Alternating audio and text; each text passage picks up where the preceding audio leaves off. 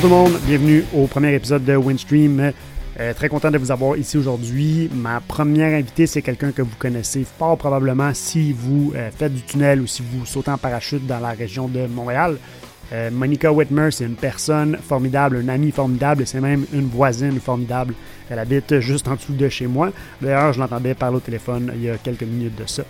C'est une euh, badass autant dans le tunnel que dans le ciel. C'est aussi une personne qui a eu un parcours professionnel super intéressant, qui a toujours plein de trucs à raconter. C'est vraiment une discussion euh, super cool qu'on a eue. Euh, J'ai eu bien du plaisir à enregistrer cette conversation-là. Puis je suis convaincu que vous allez avoir bien du plaisir aussi à l'écouter. Euh, c'est, comme on disait, la toute première épisode du podcast, donc soyez indulgents, le son est quand même bon et pas parfait. Euh, J'espère vraiment que ça va s'améliorer avec les épisodes, mais pour le moment, je pense que ça fait quand même bien la job. Donc, euh, c'est ça que j'avais à vous dire avant de partir cet épisode-là. Bonne écoute!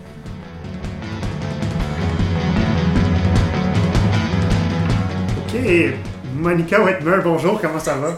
Bonjour Jessie, ça va bien toi? Très bien. T'es nerveuse un peu? Oui, je sais pas pourquoi. Moi non plus. On se connaît depuis quand même longtemps, puis pourtant, euh, je sais pas, c'est comme bizarre qu'on soit enregistré. De s'enregistrer, c'est la première fois qu'on s'enregistre quand on se parle, fait que je pense que c'est peut-être la raison pour qu'on est nerveux. Euh, Parle-nous un peu de toi, Monique. Qu'est-ce que tu fais dans la vie? Qu'est-ce que, pourquoi tu fais du parachute? euh? Ben, en fait, là, je suis rendue prof au secondaire, donc j'enseigne. Euh, mais j'ai commencé à faire du parachute en 2011. Non, c'est pas vrai. 2010, j'ai fait mon tandem. Puis c'était un peu un hasard. J'étais allée à l'école avec en enseignement. En fait, j'ai fait un an d'enseignement avec. bon? euh, ouais. Ton plan à la base, c'est de devenir prof. Ouais. On en parlera plus tard, mais t'as fait un bon petit Ouais, zigzag ouais, avant de oui, ça. ok, ouais. ouais. J'ai fait un an d'enseignement avec, euh, dans le fond, il y avait Amélie Sasseville qui a Mhm. été manifeste à Parache Montréal parce que ses parents viennent de Saint-Esprit. Fait que là, elle, il y a un été, elle était manifeste, puis elle a dit Hey les filles, venez essayer ça, c'est vraiment cool. Puis moi, dans ma vie, ça avait jamais été vraiment euh, comme dans mes plans, c'était pas sur ma bucket list, il faut que je fasse parachute. J'avais jamais pensé Non. vraiment. là. Pas vraiment. Puis j'ai accepté, j'ai dit, Ah, c'est une bonne idée. J'ai fait un saut, j'ai tripé.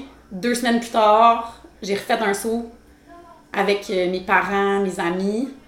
Puis là, ça c'était au mois d'octobre, puis la saison d'après, j'ai dit, je fais mon cours. Ah ouais, ça n'a pas été long, ça n'a pas été du tout une hésitation. Non, j'ai eu l'hiver pour y penser, j'ai regardé mes finances, parce que je savais que c'était quand même un investissement.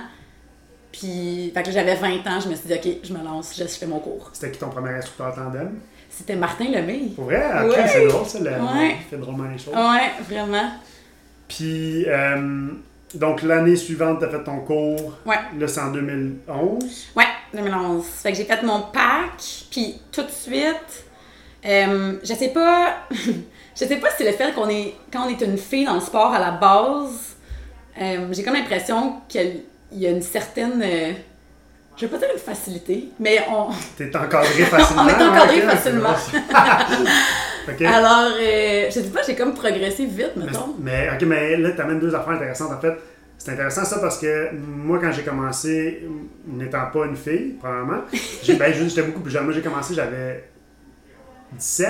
Ok, Puis je chantais, puis tu sais, mon, frère- mon père sautait en parachute, mon frère sautait en parachute, puis quand j'y allais, eux, ils étaient là, puis j'étais à l'aise, mais si j'étais, Ouais. j'étais jeune, j'étais gêné. Si, mettons, le- la, la pensée d'y aller seul au centre de soins, Ouais. j'aurais été terrifié, j'aurais, Ouais. j'aurais- j'aurais eu aucune idée à qui parler, mais là, toi, t'amènes ça, étant une fille, ça s'est pas passé tout à fait Non. comme ça. Ouais. Mais c'était intéressant. J'ai l'impression, je sais pas si. Ça fait quand même. eh, c'est fou, ça. Tu sais, ça l'a fait. Ça va faire 10 ans cette année que j'ai fait mon- mes premiers tandems. Fait que ça va quand même ma dixième saison cette année. c'est Quand même, ça va Ah, vite, là. Mais j'ai l'impression qu'à. Je sais pas si ça l'a changé, pour être très honnête, en tant que nouvelle parachutiste sur une drop zone, mais à cette époque-là, j'ai l'impression qu'il y avait vraiment plusieurs nouvelles parachutistes femmes. Ah. Tu sais, il y avait Amélie euh, qui avait fait son pack. Une de mes bonnes amies d'université aussi, Marilyn, avait fait son pack. Fait que déjà, on était comme trois amies proches qu'on a fait notre formation en même temps. Puis Amélie, vu qu'elle travaillait au centre de saut, mais rapidement, on a fait des contacts Ah, vite ouais, ouais. aussi, de par le fait qu'elle travaillait là-bas. Mhm.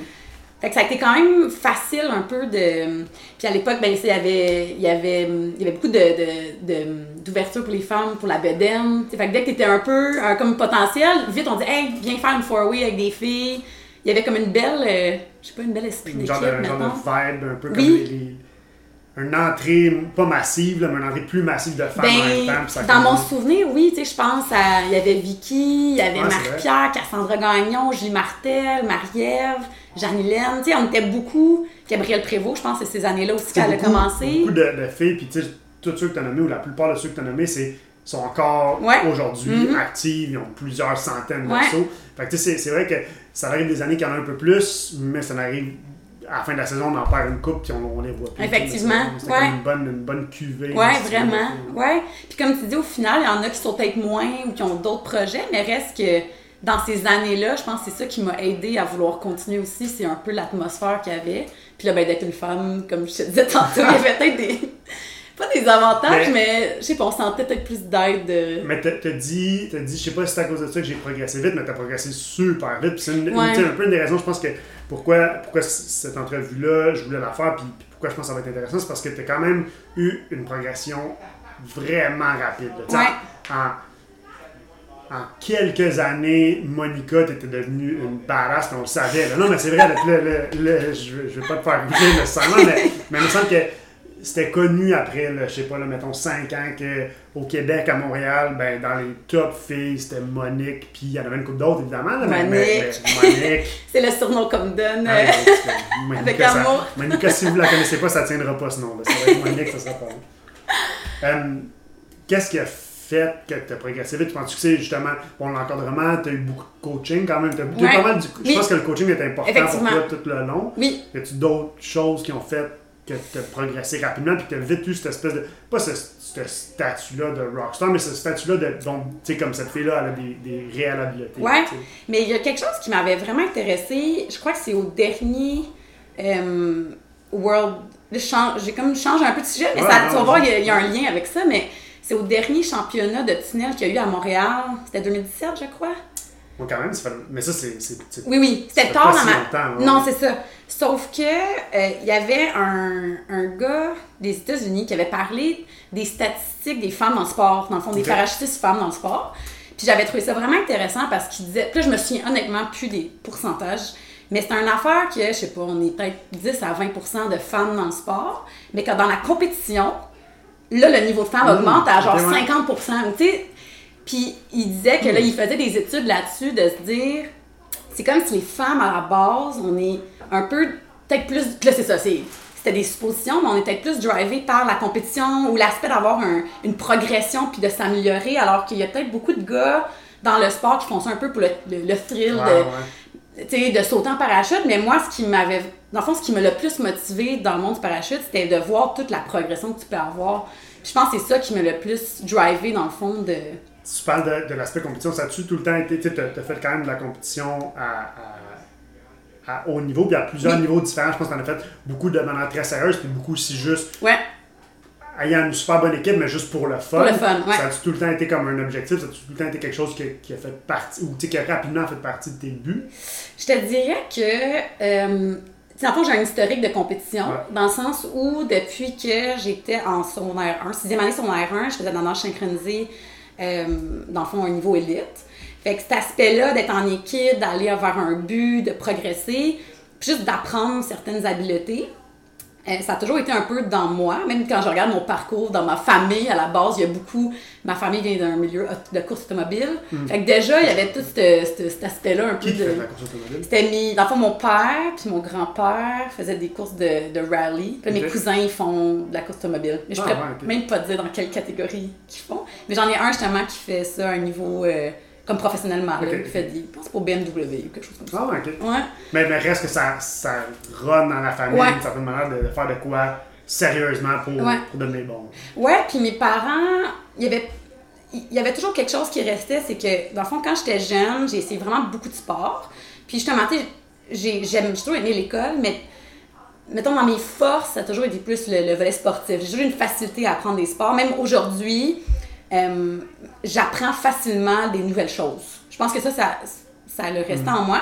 Puis je pense que ça venait un peu de quand j'étais petite, mon père il me disait tout le temps Exemple, j'essayais, je sais pas, une année le baseball, ben, même si j'aimais pas vraiment ça, mon père me disait, ben, t'as fait un, tu t'es commit à une équipe, tu le finis, tu finis tes buts, puis je pense que ça m'a poussé à des fois aller dans des zones qui étaient peut-être pas euh, tout en confortable, mais d'aller de l'avant puis d'essayer d'en retirer, dans le fond, le, le ça, ça me fait penser à quand même un, un épisode récent parce que t'es allé faire du ski nautique de même, Ouais. out of nowhere. J'ai jamais fait ça de ma vie, je m'en vais faire un camp ski Ouais. nautique.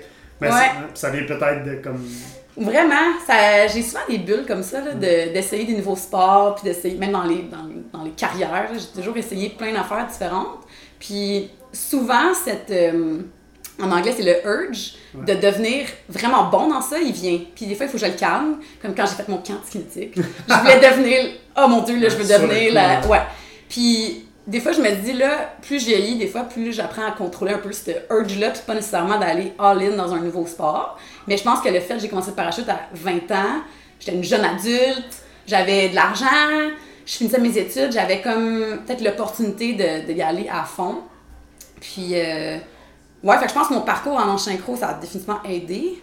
Euh, je trouve que le côté artistique, le volet d'être tête en bas, d'avoir un, comme une, je sais pas, une connaissance de ton corps, ça, ça l'a aidé. Ouais, ben ça, c'est définitivement quelque chose que, que, que je pense qui a aidé. Puis je pense que, tu on le voit sur beaucoup de personnes qui ont ou qui pratiquent un sport qui nécessite beaucoup de conscience corporelle, genre Ouais. la, la gymnastique, genre Ouais. ça. Mais en fait, tu t'es un exemple que je donne souvent au tunnel à mes first timers. là. Tu sais, Quand, je, quand, quand je termine avec un groupe de, de débutants, euh, puis là on parle de, de tout et de rien, je leur dis, tu sais, quelqu'un qui fait beaucoup de sport va avoir plus de facilité que quelqu'un qui en fait pas. Surtout des sports qui nécessitent de la conscience cor- corporelle. J'ai une amie, Monica, qui a fait, tu sais, c'est vrai, de de la, de la nage synchronisée, puis je suis loin d'être un expert là-dedans, mais, mais je présume qu'il y a beaucoup de conscience corporelle intégrée là-dedans. Comme tu le dis, Ouais. à l'envers, à l'endroit, il faut que tu sois conscient de qui a autour de toi, de la distance que tu entre les personnes. Complètement. Puis, t'as appris à voler là-dedans rapidement, t'as tout Ouais. appris rapidement, en fait. Ouais. Mais il y a beaucoup, beaucoup de similarités, même. Comment ça, c'est quoi, c'est quoi une compétition de nage synchronisée? Ben, il y a plusieurs disciplines. OK? Euh, tu sais, tu peux être en équipe. Euh, souvent, c'était 8. On avait des fois deux comme euh, alternate. Fait que des fois, on pouvait changer. Euh, tu avais aussi le volet solo ou le volet duo. Tu avais même le volet combo qui réunissait toutes ces disciplines-là. Là, je pense avant, on appelait ça nage synchro, mais je pense qu'aujourd'hui, on appelle ça natation artistique. Je pense que ça a changé OK. depuis mon temps. Mais, euh, fait que je sais pas, il y a peut-être maintenant des petites différences dans les disciplines là, que moi, je suis plus au courant. Mais dans le temps que moi, j'en faisais, ça peut être en solo, en duo ou en équipe. Fait que ça ressemble un peu au parachute dans le sens où tu peux faire du freestyle en solo, tu peux faire du dynamique à deux, tu peux faire à quatre, de la huit. Fait qu'il y a, il y a un peu ce même genre-là. complètement libre? C'est des figures imposées? Non, il y a les deux. Ouais, comme, euh, mettons, si on prend des équipes euh, qui allaient aux Olympiques, dans mon temps, il y avait toujours une routine libre, que là, c'était vraiment la... C'était plus long, que tu pouvais vraiment faire tout ce que tu voulais. Puis tu avais une routine technique qui était... Oui, il y avait de la- un volet créativité, mais il y avait des figures imposées. Un peu comme les, les imposés, je pense, dans les, les routines de freestyle, qui t'imposent un certain mouvement dans une certaine séquence. C'est très similaire. Ouais. tu euh, jugé complètement de ce qu'on voit à l'extérieur de la piscine ou il y a, il y a des caméras en dessous? Y a-tu... Ouais, non, c'est complètement à l'extérieur. Mais maintenant, aux Olympiques, ils ont intégré les caméras euh, sous-marines plus pour le- les spectateurs, pour voir à quel point les gens. Comment ça se passe? Comment, comment ils travaillent fort. Mais parce que a tellement l'air facile de l'extérieur. Ouais, ouais. Mais euh, non, c'est jugé complètement de l'extérieur. OK. Ouais. Puis t'as arrêté à quel âge? J'avais, c'était ma première année de l'université, j'avais 19 ans. Quand même. Puis tout de t'as suite après, j'ai commencé le, le parachute. Euh, honnêtement, j'étais rendue à un point que j'avais pas mal atteint ce que je voulais atteindre dans ce sport-là. Puis je pense que euh, pour aller plus loin, mettons que j'avais vraiment voulu dire, hey, moi je veux aller aux Olympiques, c'est mon but, c'est mon objectif. Euh, tu sais, il aurait fallu que j'aille aux études à temps partiel, il aurait fallu que je fasse des. J'étais pas assez bonne euh, pour me qualifier dans les équipes euh, dès, par exemple, mon début d'université. Il aurait vraiment fallu que je fasse des choix différents. Puis je pense à ce moment-là dans ma vie, j'étais très heureuse de ma carrière sportive. Euh, je voyais plein de choses positives. Il y avait beaucoup de mes amis qui avaient arrêté aussi. Fait que je voyais ça un peu comme un, un- un bon moment pour dire euh, j'avais atteint ce que j'avais envie d'atteindre, j'étais heureuse. Puis je pense que ça me tentait d'essayer autre chose. J'étais rendue là. Tu vois-tu comme un parallèle avec le Skylab dans le sens que as-tu l'impression que tu as comme atteint un peu ce, ce niveau-là dans le Skylab? Je sais pas si tu. Là, ça fait quoi? Ça fait 11, 12 ans? Ouais. 11 ans, t'as dit? Non, Ben, c'est ma dixième saison, saison, ouais. ouais. Ouais. Euh, t'as atteint un, un niveau excellent, t'as fait plein, t'as fait plein de records, t'as fait plein de Ouais. compétitions. Je pense que tu sautes peut-être un peu moins Ouais, qu'avant. effectivement. T'as-tu comme l'impression que t'es rendu où est-ce que t'étais ou dans ce coin-là? Ouais, mais c'est un super bon parallèle. Puis c'est, je, je, comme, je trouve ça impressionnant que tu l'aies fait, sans même que moi je l'ai fait avant maintenant. mais c'est vraiment vrai parce que j'ai eu une phase quand j'ai commencé le skydive que je voulais devenir athlète international. C'était mm. mon objectif. Je voulais être euh, sponsorée. Je voulais vraiment comme changer le monde parce qu'on s'entend. C'est un, peu, euh, un peu intense. Mais oui, j'avais clairement cette ambition-là de devenir dans les top femmes au monde. Puis. Là, tu parles en skydive. En skydive, ah, ouais. Puis, euh, je t'avoue que c'est vrai qu'il y a eu comme un changement.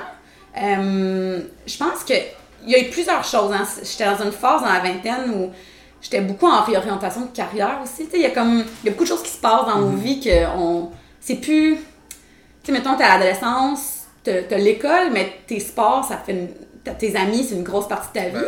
Puis on dirait que dans la vingtaine, je trouve qu'il y a d'autres choses qui se passent, il y, a, les relations euh, amoureuses, il y a la carrière, il y a des relations avec les familles, il y a d'autres choses. Puis je pense que c'est ça un peu qui est arrivé, c'est que je me suis rendu compte, dans le fond, que pour, pour devenir athlète international, ben, ça venait peut-être avec un mode de vie qui me convenait peut-être pas réellement. Fait que de viser vers un but qui, au final, allait pas tant me procurer un, plaisir. Tu sais, j'ai ça dans ma valise. Euh, je, suis quand même euh, homebody, j'aime être dans mon appart, j'aime mon chat, j'aime pas tant. Je dis, j'aime voyager, mais pas. Euh, tu sais, je me verrais pas voyager 20 jours sur 30 dans le mois. C'est vraiment pas un mode de vie que j'aime. Fait que je me suis rendu compte que, hey, tu être organizer euh, international, ça vient un peu avec ce mode de vie-là, l'incertitude, euh, d'avoir des contrats. Fait que je me suis comme rendu compte que, dans le fond, j'aimais peut-être mieux avoir une carrière euh, autre, puis de voir le skydive un peu comme mon, mon hobby, mon passe-temps. Puis ça, ça laisse, ça, ça l'enlève pas le fait que je veux devenir le meilleur possible, mais ça, ça fait juste étirer peut-être plus la progression, si on veut. Euh, pense c'est une question un peu bizarre, mais penses-tu que tu vas un jour arrêter de faire du parachute ou du tunnel ou c'est impossible? Euh, je pense que je suis une de ces personnes qui pourraient vivre sans le skydive. Tu sais, mettons, je compare avec d'autres gens dans mon entourage. Le skydive, c'est leur vie, c'est leur passion. Puis quand ils sautent pas, il y a une partie d'eux qui manque, mettons. Ça a toujours été comme ça ou ça l'est comme ça parce que tu es rendu dans une, une, période de ta carrière que tu as, dépassé un peu le sais, le stade où est-ce que c'est le, printemps, puis oh mon Dieu, t'es plus capable d'attendre, il faut que tu fasses plier ton réserve parce qu'il faut que tu sois Non, c'est ça, c'est ça. As-tu déjà été dans ce mode-là? Je pense pas. Euh, même que ma première année, après avoir fait mon pack, euh, j'ai fait, je me souviens plus combien d'heures de tunnel, mais j'avais, dans le fond, j'avais mon, mon pack, mon VR, puis j'ai décidé de faire, moi, je clenche mon head down cette mm. année. J'avais fait beaucoup, beaucoup de tunnels, au point où je m'étais dit, je pense que je pourrais ne pas faire de skydive, puis être très bien à faire du tunnel, mettons. Ça, ça allait changer. Comme là, j'ai pris goût, à, parce que je faisais des atterrissages pourris. là, j'ai pris goût à ça et j'avoue que je vois ça comme deux sports différents. Euh, mais justement, tu sais, là, on est en COVID, on saute pas. Oui, je m'ennuie, là, je m'ennuie de la gang, je m'ennuie de sauter, mais c'est pas quelque chose qui me rend malheureuse de ne pas sauter. Fait que je pense que s'il y avait quelque chose. Je m'accomplis à travers d'autres choses que mm-hmm. ça. Fait que je pense que si j'avais. Si j'étais plus capable de sauter pour X, Y, Z raison, je pense. Je dis, c'est sûr, je m'en ennuierais mais je pense que je serais capable. Je pense pas que j'en ai de besoin pour être bien. Mais c'est comme un plus, mettons. Ouais, ouais. Ah, moi, je, moi, je, le vois vraiment. Ben, ce que je ressens comme différence avec moi, c'est que il y a une couple d'années, comme je te disais, là, quand la saison commençait, j'étais plus capable d'attendre, c'était la fin du monde, il fallait que je saute. Puis maintenant, un peu comme tu dis, là, là, on saute pas, mais ah, ben, je profite de mon été, ou bien, ah, j'ai pas fait plier mon réserve, ah, je, vais aller sauter la troisième semaine de la saison. Exact. Ah, fine, c'est vraiment cool. mais puis, puis encore, je pourrais pas répondre à la question si je vais arrêter de sauter un jour ou non. Non, c'est ça. Mais, mais je serais pas vraiment capable de m'en passer complètement, mais aujourd'hui, je, suis moins comme euh, dépendant. Complètement. Ouais, je me sens de la même manière. Je pense qu'il y a le. Justement, l'aspect que j'aime beaucoup les sports en général, comme là, cette année, je me suis mis au tennis mm. et c'est vraiment pas une surprise, je suis addict complètement et je vais aller jouer tous les jours de ma vie, jouer au tennis, puis m'améliorer, prendre du coaching. Puis je pense que c'est ça, une des choses que j'aime, c'est d'être un peu débutante dans des sports. J'aime recommencer puis de voir comment je peux appliquer des skills de d'autres sports dans un sport, tu sais, un sport de raquette, c'est tellement différent qu'un sport de plus corporel, si on veut, ou que j'ai toujours fait. Euh, puis là, je, je tripe à fond d'être à nouveau débutante. Puis je trouve qu'il y a tellement de beaux sports que maintenant, je sais pas, je suis dans une place où j'ai le goût d'explorer aussi ça. Donc, sans dire que j'aurais complètement arrêté skydive, je vois qu'il y aurait quand même il y a tellement d'autres choses que je vois, je suis comme, ah, oh, wow, ça, ça pourrait être cool, je pourrais essayer ça. Le, le a tellement de choses que ça apporte tellement de choses autres que juste l'activité. C'est justement c'est la communauté, le monde, tu sais, Ouais. les fins de semaine. Ou en Ah ouais, c'est un ça. mode de vie. Fait que ça serait vraiment dur. De, puis tu sais, particulièrement, tu sais, moi je, je travaille au tunnel, fait que c'est vraiment des gens que je vois tous les jours. Je pourrais pas Ouais. m'en couper complètement, mais comme, comme tu dis, c'est de redécouvrir quelque chose de nouveau. Tu sais, moi j'ai commencé à faire pas mal de, de vélo de montagne les Ouais. deux dernières années. C'est- tellement un sport de fun, c'est tellement un sport simple. Je mets le vélo sur l'auto, Oui. je conduis, j'arrive, ça me coûte rien. Ben, tu sais, c'est là que tu vois un peu l'envers de la médaille de la. de la- puis tu sais, je, je suis zéro de bâcher ce carré, mais tu sais, c'est- complexe là, aller se faire, Oui. aller faire trois Ah ouais. fois en parachute un samedi. Complètement.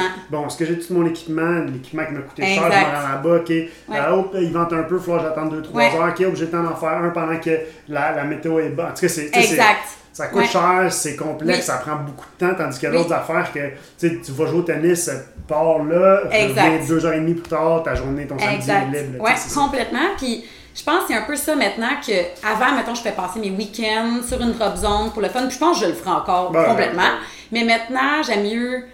Ça serait plus mon style de dire, elle, il annonce vraiment beau fin de semaine, je m'en vais me claquer 20 sauts ou tu sais, 15 sauts, puis là, j'ai du fun. Mais après ça, il y a- je pourrais être trois semaines sans sauter parce que le chemin annonce un peu moins beau. Je suis comme plus, euh, plus grand-mère un peu. Tu sais, s'il annonce beau, pas trop de vent, pas si. Les conditions vont être bonnes pour que je puisse en profiter, tant mieux. Puis si ça devient trop compliqué, ben j'aime. Il y a d'autres sports que j'aime puis que j'ai envie de faire maintenant. Euh, tu, dis, tu dis que ma- maintenant, tu es, enseignante au Oui. secondaire. Oui. Tu es coach 1, 2 Coach 1 Coach 1. T'as-tu Ouais. déjà, tu sais, tu parlais tantôt peut-être Ouais. organiser un peu, t'as-tu déjà pensé d'enseigner un peu ça, le skydive, de, de, de, de dire, OK, ben, je vais devenir euh, un, em- ben, un employé, je vais Ouais. travailler là-dedans. Chose que tu n'as jamais vraiment fait. Organiser un peu, mais pas, énormément. Ouais, je te dirais que, mettons, je pense qu'il y a un moment où ça m'a probablement tenté. Puis j'admirais beaucoup. J'étais dans une phase où j'admirais beaucoup le mode de vie, un peu, j'aime mettre entre grosses guillemets, mais un peu bohème de la vie de skydiver. Tu sais, le- justement, l'aspect voyage, rencontrer du nouveau monde.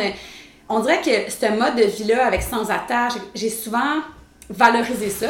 Puis, dans le fond, on dirait qu'aujourd'hui, je suis juste plus honnête avec moi-même que même si ça, ça peut fonctionner pour bien des gens, puis ça, c'est vraiment cool, mais dans le fond, je n'étais pas honnête avec moi-même de dire que ça, ça me conviendrait. Puis, fait que c'est. Dans le fond, il y a longtemps, j'ai voulu me changer pour être comme ça, puis de, de fitter dans ce mode de vie-là un peu bohème. euh, je travaille juste quelques mois par année ou j'explore plein de nouvelles places. Puis dans le fond, je réalise que, tu sais, j'adore Montréal, j'aime ma famille, j'aime mes amis, j'aime être ici, puis je me verrais pas vivre ce mode de vie-là. Donc, c'est peut-être pas une carrière pour moi, dans le fond. Puis des fois aussi, tu sais, c'est- on dirait qu'on on s'attache à une image, tu sais, on Oui. veut atteindre cette image-là, puis c'est, c'est- ce serait tellement, tu sais, ça peut être dans n'importe quel domaine, là, ça peut être, Ah ouais. moi j'aurais aimé ça être un, tu sais, être un, un pro skateboarder, ça, la- c'est la meilleure vie au monde, Ouais. mais est-ce que je suis prête à faire tout ce que j'ai besoin de faire pour être un pro skateboarder? Non, ça Complètement. ça me donne pas d'aller dans la ruelle pratiquer mes kickflips pendant 5 heures de temps, mais j'aimerais vraiment ça faire le tour du monde puis faire des Exact. 900 sur un gros ramp. Exactement. Ouais. Mais c'est c'est là de faire la différence. C'est comme, tu sais, pour te rendre à l'image qui a l'air bien belle, faut que tu sois. Faut même pas que tu y penses tant que ça, cette image-là, parce qu'il faut que tu sois passionné parce que tu fais en ce moment. Complètement. Mais, mais des fois, puis, Ouais. puis tout le monde, dans tous les domaines, on voit tout le temps le- la personne qui réussit, qui est bonne, tu sais, qui, qui, qui est l'espèce d'objectif trop Ouais. vite, genre. Ouais. Puis je pense que j'avais déjà écouté dans un autre podcast, justement, euh, qui disait, tu sais, des fois, justement, comme tu dis, l'image qu'on peut avoir, exemple, toi, tu tripes ses burgers. Je pense que c'est ça que la, la personne avait dit comme exemple, tu sais, je tripe ses burgers. Mais tu sais, aller flipper des burgers au McDo, ça va pas te satisfaire dans ton envie d'aimer les burgers. Ouais, ouais, ouais. Fait que tu sais, c'est un peu. Tu parles à n'importe quel skydiver qui est tandem master. Ce qui tripe dans le skydive, c'est certainement pas de lancer des drogues toute la journée. Des drogues. Des drogues. tu sais, dans le sens où ils aiment ça, sauter en parachute, mais tu sais, c'est quand même un travail pour ces gens-là. Fait que c'est comme si, dans le fond, moi, j'ai choisi un peu l'option de dire, ben, moi, je vais avoir un autre job qui va me satisfaire dans plus de critères, à, ma- à mon avis. Mais le skydive, ça va rester une passion, ça va rester un, un- un grand hobby à moi. Mais quand je vais y aller, ça va être pour le plaisir. Puis ça sera pas pour travailler justement dans ce domaine-là.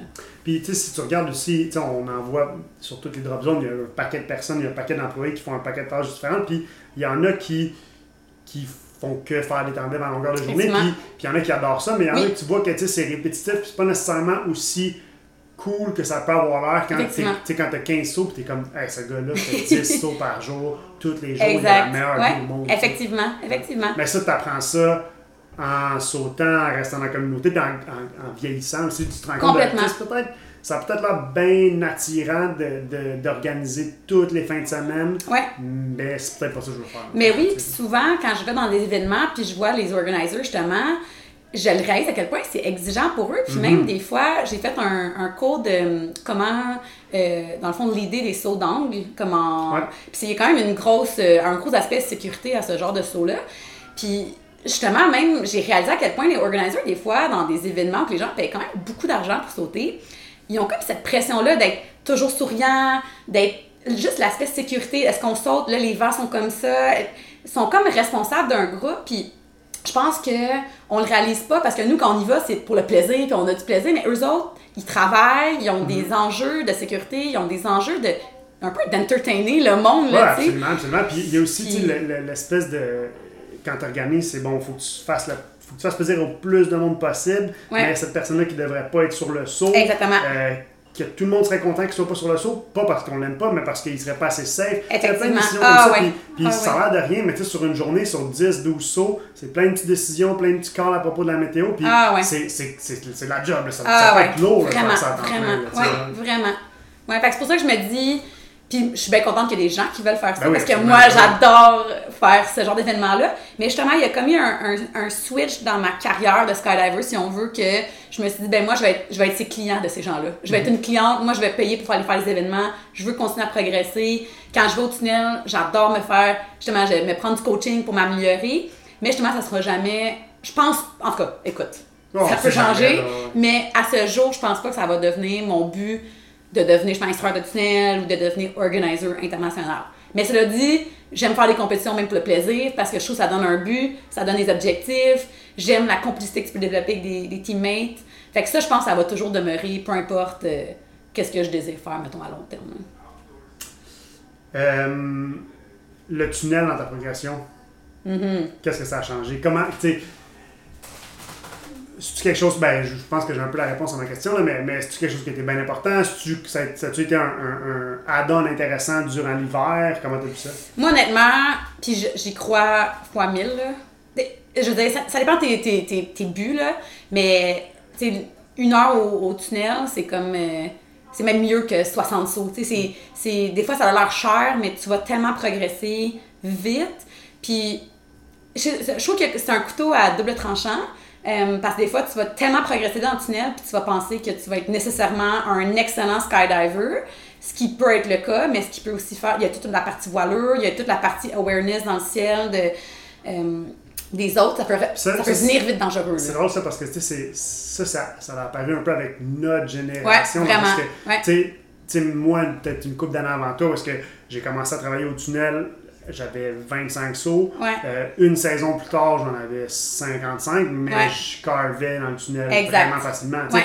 Fait puis après ça, tu sais, des gens comme toi est arrivé. C'est vrai qu'on est la première 2009, génération, 2010, ouais, fait que Maintenant, c'est comme commun de- d'arriver sur, une, sur une drop zone et de faire ce gars-là est, est incroyable flyer, mais il y a une licence B, il y a 52 Exact. sauts. Mais Ouais. dans le temps, c'était vraiment comme Ouais. wow, qu'est-ce qu'on fait avec ces gens-là? On les amène sur les sauts, on les amène pas, on les amène, mais on les check. Effectivement.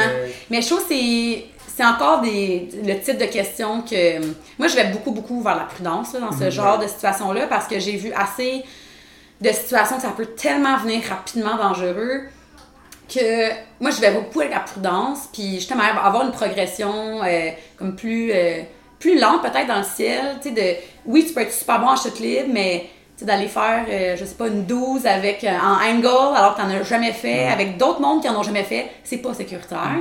Fait que moi, j'ai une tendance à aller plus, euh, ouais, l'aspect plus sécurité, mais le tunnel, c'est quand même un super bon outil. Puis dans ma progression, je veux dire, c'est ce qui a probablement changé beaucoup, beaucoup.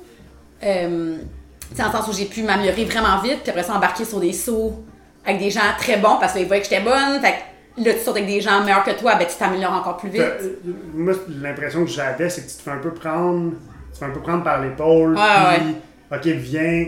Tu sais, mettons, là, on fait une 5, il y a 4 personnes qui ont gros d'expérience. Toi, t'en as beaucoup moins. On sait que tu as une tête les épaules, on sait que tu sais qu'est-ce que tu Ouais. fais. Mais viens avec nous, on va, on va, on va te surveiller en parenthèse. On va, faire, on va s'assurer que tu sais quoi faire à quel Ouais, moment. Moi, c'est, beaucoup ce feeling-là que j'avais quand j'ai commencé à sauter. Puis que je faisais des sauts avec du monde comme, comme Andrew, Ouais, euh, comme ouais. Dans le temps. Ouais. Euh, qui, prend un peu sous son aile. Absolument. puis comme, on va checker. Absolument. Puis je pense que nous, on est.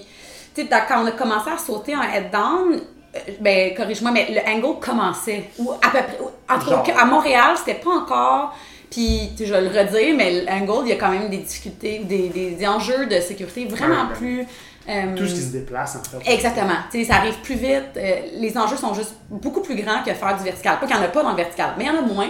J'ai comme l'impression que quand on a commencé, on a pu apprendre peut-être des, des bonnes bases en vertical avec moins de gens, ce qui fait que ça nous a donné comme des bonnes bases peut-être pour Ben, le goal, ben, ou je sais ben, pas. c'est ça aussi, c'est ça aussi. Ouais. Moi, je me, me suis dit, on, on a commencé plus petit, moi, en 2010, 2011, on faisait une 6 de down un samedi matin, puis on était comme, Wow, ah, là, c'est malade. Ouais. On était comme, il n'y a, personne d'autre au Québec qui a fait ça depuis euh, deux ans, une belle 6 de même. C'était incroyable. Puis maintenant, tu sais, texte une couple de personnes, on va faire une 10 Ex- bien plus impressionnante que ça, Exactement. comme ça, exact. Ça, Exact. ça vraiment. Tu sais, puis c'est facile d'attribuer ça à l'apparition du tunnel, mais le tunnel, Scavenger à Montréal, le premier tunnel au Canada, a changé la game au Québec. Complètement, là, incroyable. complètement. Ouais. Fait que je pense que c'est un couteau un peu à double tranchant. Ça peut être un super bon outil, mais je pense que c'est important quand même de suivre la progression dans le ciel à ce niveau-là. Ce que tu as dit euh, tantôt, ça m'a comme fait flasher que tu as dit euh, c'est intéressant, ça m'a fait progresser vraiment vite, ça peut peut-être être cher, mais c'est- c'est là qu'on voit que, tu sais, je pense que moi plutôt on a des similarités dans le sens que notre progression est importante, puis on veut atteindre un but. Puis Ouais. si tu regardes, il y a d'autres personnes, d'autres parachutistes qui sont là pour sauter en parachute, Oui, pour avoir du fun. Puis la progression, est- c'est pas tant important, c'est bien correct, Ouais. c'est de sauter, d'avoir du fun, Ouais. d'être dans l'avion. Absolument. Puis pour qui dépenser 1000$ piastres pour une heure que tu vas peut-être brûler en une semaine ou deux, ça fait aucun sens alors que tu pourrais faire beaucoup plus de choses ou spreader ça sur beaucoup plus de temps. Complètement. Ouais, je pense que ça, ça dépend un peu de tes objectifs. Puis, à ce jour, il y a quand même des sauts un peu. euh, tu sais, que je fais juste dire bonjour à mes amis, il n'y a pas grand chose qui se passe. Puis j'ai quand même un sourire d'en oui, faire, ah je suis contente. Mais après ça, il y a d'autres sauts que là, ça roule, puis je suis vraiment contente. Fait que j'aime avoir cette polyvalence-là, dans le fond, de Mm. pouvoir aller sur plusieurs types de sauts. Puis, tu sais, justement, j'ai jamais été intéressée à une discipline en particulier. Tu sais, j'ai fait de la four-way, j'ai fait du VFS, j'ai fait du dynamique dans le tunnel, de langue dans le ciel. Tu sais, j'aime varier, j'aime que ça, ça change. Et peut-être juste le swoopage que ça m'intéresse pas, pas Mais il me semble qu'il y a un bout de temps que ça. Là, je Ah! Il y a un bout de temps, il me semble que tu étais comme. ah, Mais peut-être. Ouais. mais ouais, jamais. Tu sais, je pense pas que je vais devenir Non, super non, mais, ça t'a comme. Non. ça t'a traversé l'esprit, mettons. Oui, ben, puis à ce jour, j'aimerais ça devenir une meilleure pilote de, de parachute, dans le sens où je pense que ça peut juste euh, comme m'aider puis Ben me oui. rendre encore plus sécuritaire, mais pas dans un but de performance, je pense. Ok. Ouais. Que t'as dit que bon, tes objectifs avaient changé un peu dans le sport. Avant, tu voulais changer le monde? Euh, là, t'as- dit un peu. Euh, c'est quoi maintenant tes objectifs? T'as-tu quelque, chose quelque chose en tête? C'est-tu juste de continuer comme ça, de juste d'avoir du fun? T'as-tu... Ouais, c'est une bonne question. Je te dirais que hum, mon but, c'est peut-être de, de plus de, voyager à travers différents événements. J'ai réalisé, tu sais, en fond, dans les premières années de skydive, j'avais pas beaucoup voyagé, à part pour des records plus précis, mettons. Mais, hum, tu sais, c'est rare que je m'inscrivais dans un, dans un boogie ou un skill camp euh, ailleurs dans le monde. Puis, ben, c'est sûr que là, il y a le COVID qui est arrivé, mais mettons juste cette année, j'avais planifié en Europe faire un, un camp qui s'appelait Angle Week. Puis que justement, c'est vraiment un, un skill camp avec de l'angle. C'est des petits groupes, c'est ça qui m'intéresse beaucoup. Tu sais, c'est plus des, des petits groupes de 6 à 8 personnes. Tu sais, la Big Way, c'est plus tant euh, ce que j'adore le plus. Ça l'a dit, il va avoir le record féminin dedans. Puis je trouve que c'était une belle cause, c'est un, un bel événement. Puis c'est sûr que je vais en faire partie. Mais mettons, en termes de ce que je veux faire dans plusieurs années, c'est peut-être moins ça mon, mon, comme mon, ce que j'aime le plus faire.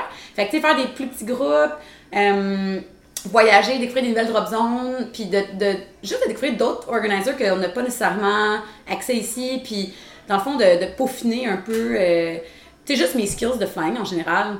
Tu fait que c'est pas euh, de devenir la plus safe version possible, d'être le plus aware, de me développer autant en tant que, euh, que flyer de performance, mais aussi que, que quelqu'un de sécuritaire. tu sais. Puis je, pense que ça, c'est vraiment venu avec le temps. J'ai toujours été un peu, euh, euh, tu sais, quand même sécuritaire dans mon flying, mais reste que plus je vieillis, plus on voit des accidents qui arrivent, puis plus on a accès à des vidéos de ça qui arrive, donc on le voit vraiment, puis plus j'ai envie de, de moi être comme un porte-parole aussi de, de, de, de, sensibiliser les gens, de dire, ben, ou informer plutôt, tu sais, de, hey, ça, ça peut arriver, on fait attention, puis d'amener cette sécurité-là ici à travers d'autres. Euh, Je pense que ça a, ça a, un rôle comme vraiment important d'avoir des gens dans la communauté ou des gens sur la drop zone ou au tunnel Ouais. qui sont pas nécessairement des instructeurs, qui sont pas nécessairement des organizers, Effectivement. mais qui portent ce message-là quand même. Je pense que c'est perçu d'une manière un peu différente quand c'est.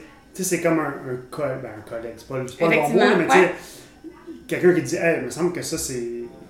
Ça devrait pas être comme ça, c'est un peu sketch que tu fais ou quoi que ce soit. Effectivement. C'est perçu différemment quand c'est pas euh, la personne en, entre guillemets là, en pouvoir, Effectivement, le gars ouais. qui dit fais pas ça. Tu Effectivement, on ne dit pas parce qu'on a besoin de le dire, Ouais, on dit pour parce des enjeux, assurance ou autre, on dit vraiment parce que c'est... euh, ouais, puis je te dirais que si c'est à force d'aller ailleurs aussi, puis à voir qu'est-ce qui se fait ailleurs, des fois ça t'amène une nouvelle... euh, je pense des nouvelles façons de faire que...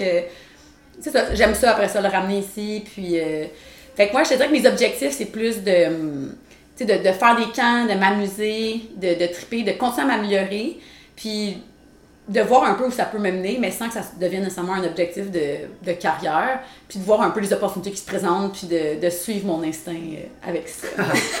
C'est une belle, petite- Ah. une belle petite réponse. Euh, c'est, quoi le, c'est quoi le record? Euh, ben, C'est Project 19 que Ouais. tu parles.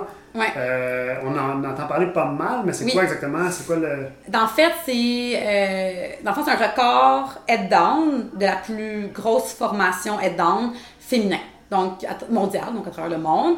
Euh, puis dans le fond, le, là, c'était supposé être en 2020.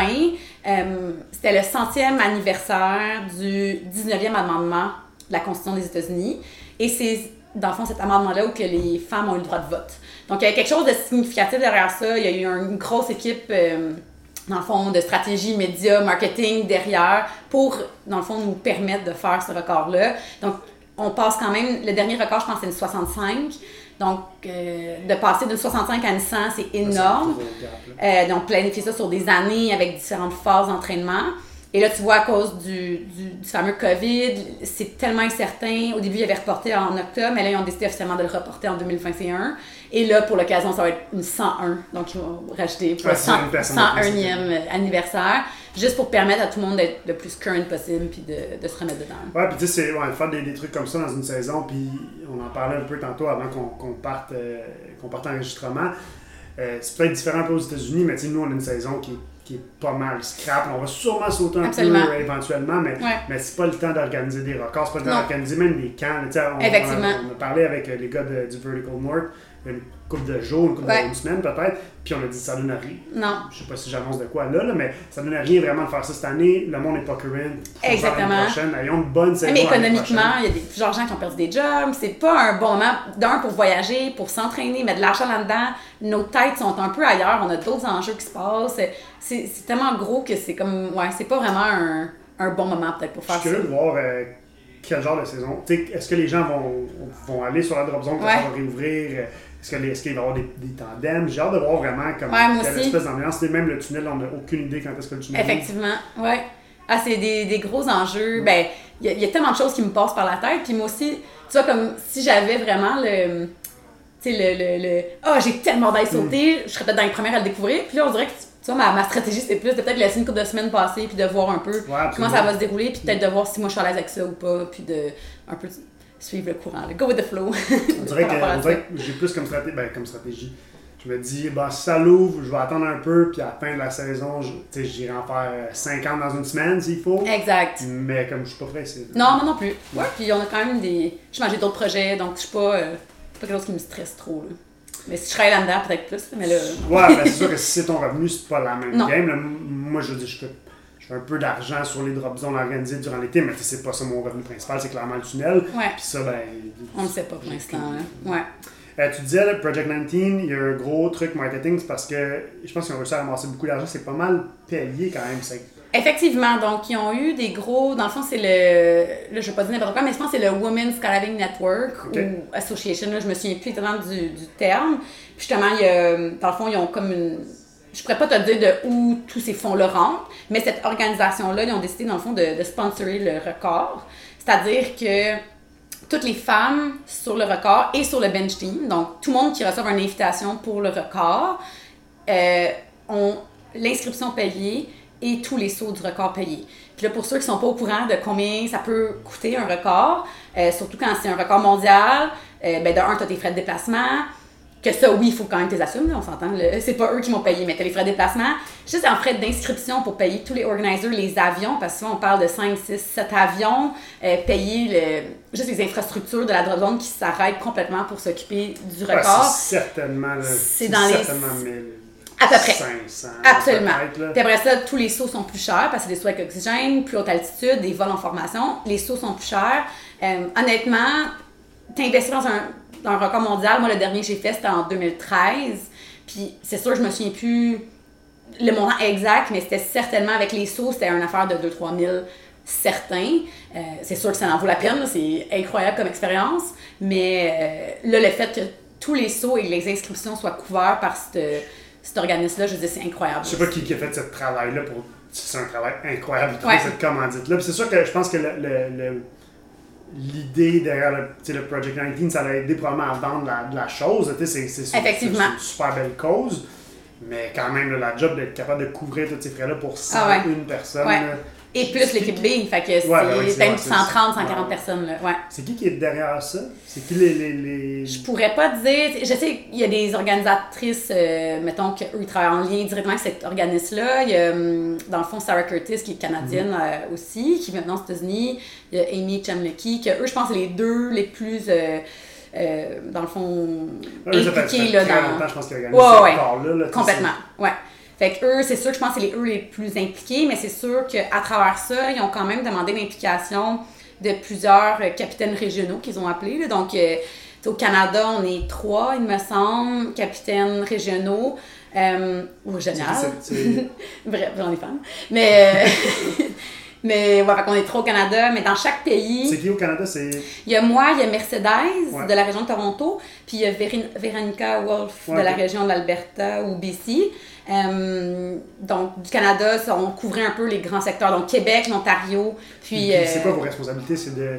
Tu, tu fais-tu un camp? T'organises-tu des genres de try-out? Ou tu, tu Ouais. préfères? En fait, c'est beaucoup un rôle euh, d'accompagnateur, je te dirais. Donc, beaucoup, euh, exemple au Québec, il n'y a, pas tant de femmes que ça qui volent sur la tête ou qui auraient les, je ne veux pas dire les habiletés, mais c'est quand même quelque chose de voler qui sent Ouais, en 100 formation. Là, c'est pas, c'est quelqu'un qui commence en down qui peut dire je vais aller faire ça. là. Ça quand même, ça prend beaucoup, beaucoup d'expérience.